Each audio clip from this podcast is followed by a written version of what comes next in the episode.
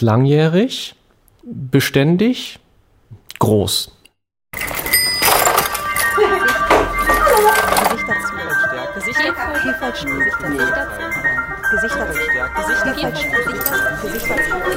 Gesichter zeigen, Vielfalt stärken von der Hochschule für Musik und Tanz in Köln.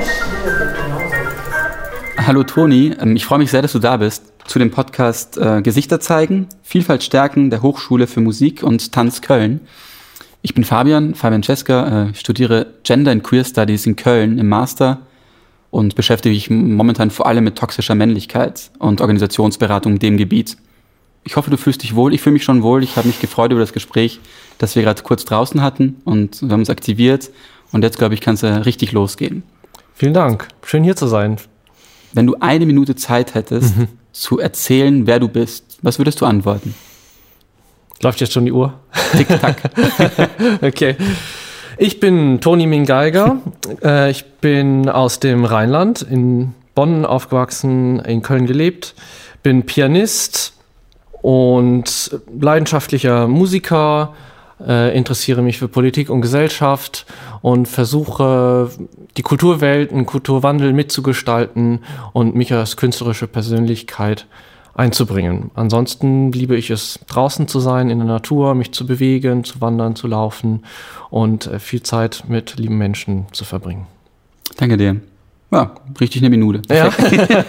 okay, sehr gut was für Herausforderungen und oder eben Vorteile haben sich für dich an der Hochschule ergeben? Das war so gegen Ende meines Bachelors. Äh, ich habe Bachelor Klavier studiert und bin schon als Jungstudent mit 16 hier an die Hochschule gekommen und dann halt im Vollstudium als Bachelor. Ähm, und gegen Ende meines Bachelors ging mir so der innere Antrieb verloren, den ich davor immer hatte. Ich habe immer Klavier gespielt und immer Musik gemacht und Wettbewerbe und Konzerte und Unterricht gehabt und so weiter und so fort. Und bin dann zu der Zeit mehr oder weniger zufällig AStA-Vorsitzender geworden hier an der Hochschule für Musik und Tanz. Und ich habe gemerkt, ich bin eigentlich ein Teammensch. Und dann habe ich angefangen, mal aus dieser Soloschiene rauszukommen, weil ich hätte damals eigentlich äh, fast mit dem Klavierspielen aufgehört, letztlich. Ich wusste nicht mehr, warum ich das tue. Und dann habe ich in meinem Abschluss ein sehr, sehr buntes interdisziplinäres Konzert zusammengestellt und hatte wahnsinnig viele Beteiligte auf der Bühne, nicht nur MusikerInnen, sondern auch TänzerInnen und eine Schauspielerin und ähm, dann auch zum ersten Mal ein wirklich persönliches Thema eingebracht, nämlich Heimat und so die Vermischung von verschiedenen Kulturräumen, weil, also man sieht mich ja nicht, man hört mich nur, also ich habe äh, eine chinesische Mutter und einen deutschen Vater und habe dementsprechend Wurzeln in beiden Kulturen und habe dieses Thema dann musikalisch mal verarbeitet. Und ich habe gemerkt, das ist das, was mich viel mehr antreibt und was mir Freude macht. Genau, und das war eine große Herausforderung für mich, dann auch zu suchen zwischen Bachelor und Master. Habe mich dann letztlich doch dafür entschieden, mit dem Klavier weiterzumachen, dann im Bereich Lied. Jetzt kommen wir zu den Vorteilen dieser Hochschule. Es gibt eine enorme Menge an Lehrenden, die ganz, ganz unterschiedliche Spezialisierungen haben für die abgefahrensten Sachen so. Und ähm, das hat mir total geholfen, mir mein eigenes künstlerisches Portfolio zusammenzustellen, um mich nochmal weiterzuentwickeln. Ja, sehr, sehr spannend. Ähm, ich, ich versuche nicht allzu viele Nachfragen zu stellen, obwohl mir ganz viel auf der Zunge brennen. auch mit dem Vorgespräch, das wir hatten. Ja. Also wir sind jetzt zwei nicht weiße Personen ja. und reden über ein sehr weißes ähm, Milieu, ja. die klassische Musik. Und du hast ja schon angesprochen, du hast auch das Thema mit einbringen können, Heimat. Ja. Vielleicht, äh, wenn du meinst, dass die Frage dazu auch passt, in welche Schubladen wurdest du eben schon gesteckt und äh, mit welchen Klischees wirst du konfrontiert? Ja. Ich finde es irgendwie total befreiend, dass wir darüber sprechen. Also, genau, ich bin ja eine Person, die vom Aussehen her einfach asiatisch gelesen wird. Deswegen werde ich natürlich auch manchmal auf Englisch angesprochen oder so oder mein Deutsch gelobt. Ähm, die Sachen, die, glaube ich, Menschen einfach in unserer Gesellschaft so passieren, wenn man mhm, ja, ja. Äh, halt eben nicht weiß ist. Und spezifisch auf mein asiatisches Aussehen ist halt dieses Klischee da, ähm, AsiatInnen sind sehr angepasst, fleißig, lernwillig, ehrgeizig und das ist was, was mich natürlich stört, dass von vornherein diese, diese, diese Assoziationen gibt und ich mag manches davon sein und anderes nicht, aber das spielt ja auch eigentlich keine Rolle, weil ich ein Individuum bin. Und selbst wenn das positiv konnotierte Vorurteile sind, jedenfalls teilweise, äh, finde ich es trotzdem halt unangenehm. Ich komme vielleicht am Flughafen ähm, besser durch als jemand, der arabisch ausschaut, aber ähm, werde trotzdem in Schubladen gesteckt, die, äh, ja, in die, in, die, in die ich nicht gesteckt werden möchte. Und spezifisch ähm, an, im Musikbereich kann ich sagen, dass bei AsiatInnen man immer denkt, die haben schon, seit sie klein sind, geübt wie wild und wurden von ihren Eltern so richtig hart drauf getrimmt, äh, immer zu performen, immer. Leistung zu bringen. Ne?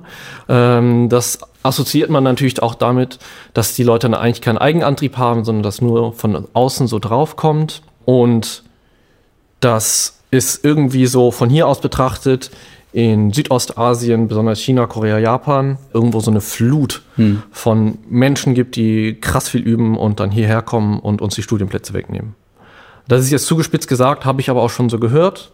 Ich erinnere mich noch an eine Diskussion in einem Seminar während meines Bachelors, wo das von anderen Studierenden kam und äh, der Dozent das tatsächlich auch mehr oder weniger unterstützt hat. Und ich habe dann versucht, dagegen anzudiskutieren und hatte irgendwie eine ziemlich große Krawatte.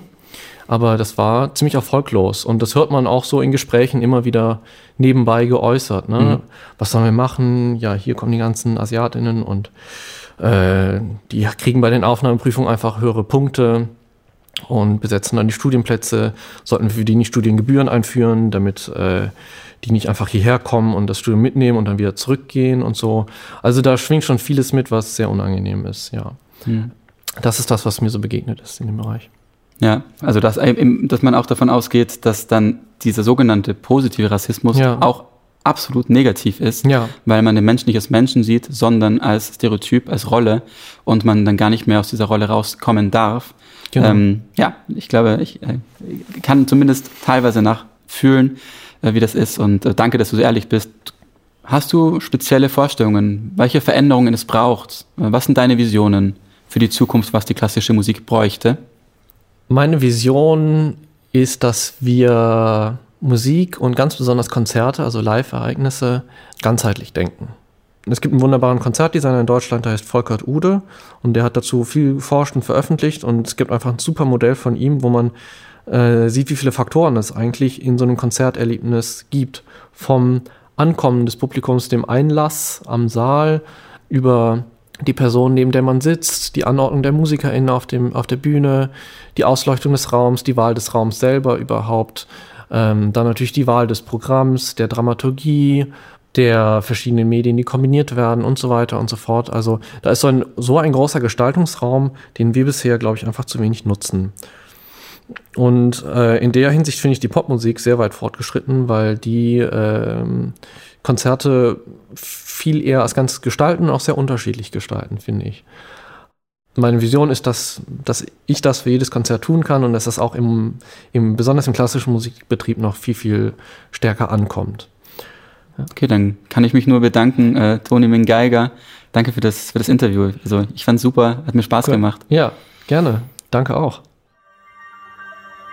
Das war ein Podcast der ganzen Reihe. Gesichter zeigen, Vielfalt stärken, der Hochschule für Musik und Tanz Köln. Hört gerne auch in die anderen rein. Wir freuen uns.